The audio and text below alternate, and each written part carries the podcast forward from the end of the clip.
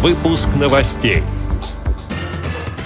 Министерство труда разработало концепцию помощи детям-инвалидам. Для них подберут индивидуальную программу развития. Священников научат общению со слепоглухими людьми. В Москве открывается театральная школа. Таланты будут искать среди людей с инвалидностью. Ему все возрасты покорны. В дартс с азартом играют мордовские инвалиды по зрению. Далее об этом подробнее в студии Анастасия Худякова. Здравствуйте!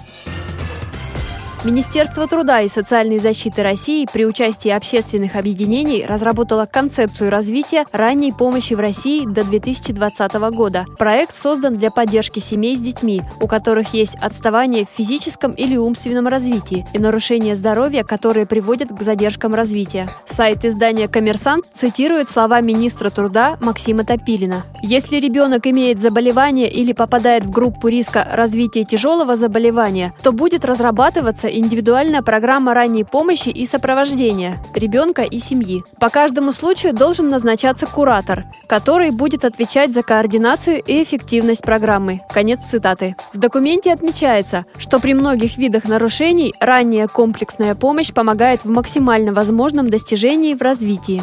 В министерстве также рассказали, что пока будут отрабатываться подходы и практики для работы с детьми от рождения до трех лет. В дальнейшем планируется ее распространение на детей до 6 лет.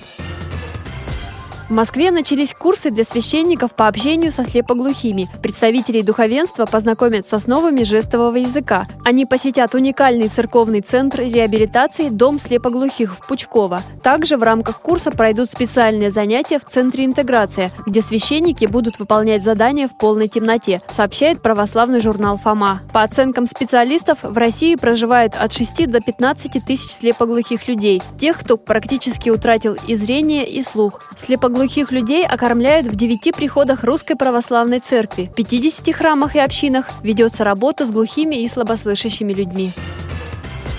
В Москве сегодня открывается театральная школа. Ее актерами станут профессионалы и люди с инвалидностью. Куратор проекта – профессор школы-студии МХАТ, заслуженный артист России Дмитрий Брусникин. В день открытия гости учебного театра увидят отрывки инклюзивного спектакля «Женитьба» и поучаствуют в занятиях по актерскому мастерству. Школа стала итогом проекта театральной лаборатории, созданной Фондом поддержки слепоглухих «Соединение». Театральная школа объединит в себе две лаборатории – творческую, в рамках которой будут создаваться спектакли, и образовательную, где участников обучат театральному мастерству, пластике, художественной речи, голосу, сценографии. Занятия проведут театральные педагоги и режиссеры, актеры-тьютеры, художники и хореографы, сообщает пресс-служба фонда соединения.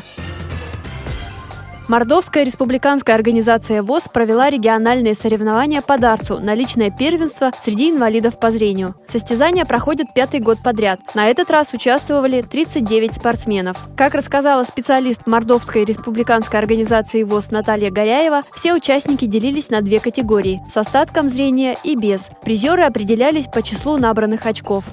В настоящее время они у нас являются, можно сказать, самыми массовыми. 40 и более человек собирают э, членов наших организаций, из всех местных организаций представители были в этом году. Это очень любимые нашими членами был вид спорта и традиционный уже, как я сказала, стал массовый. По отзывам не столь сложно это все освоить. Те, кто э, без остатка зрения, они участвуют э, между собой, соревнуются, и для них как бы мишень определяется звуком колокольчика, то есть напротив мишени подается звук колокольчика, чтобы они могли сориентироваться, куда целиться. В этот раз у нас было больше мужчин, но женщина, эта игра занимает не менее, да, азарт присутствует и у тех, и у других. Э, соревновались на равных, и мужчины, и женщины. Получалось у всех одинаково здорово, подбадривали друг друга, поддерживали. Я думаю, что этой игре покорны и все возрасты. Категории «Тотально слепые» сильнейшим оказался Игорь Маркин. На второй ступени пьедестала почета Людмила Кобелькова. Третье место у Марии Смирновой. В категории с остатком зрения равных не было Владимиру Архипову. Серебро у Дмитрия Радайкина. Замыкает тройку сильнейших Валентина Свиридова.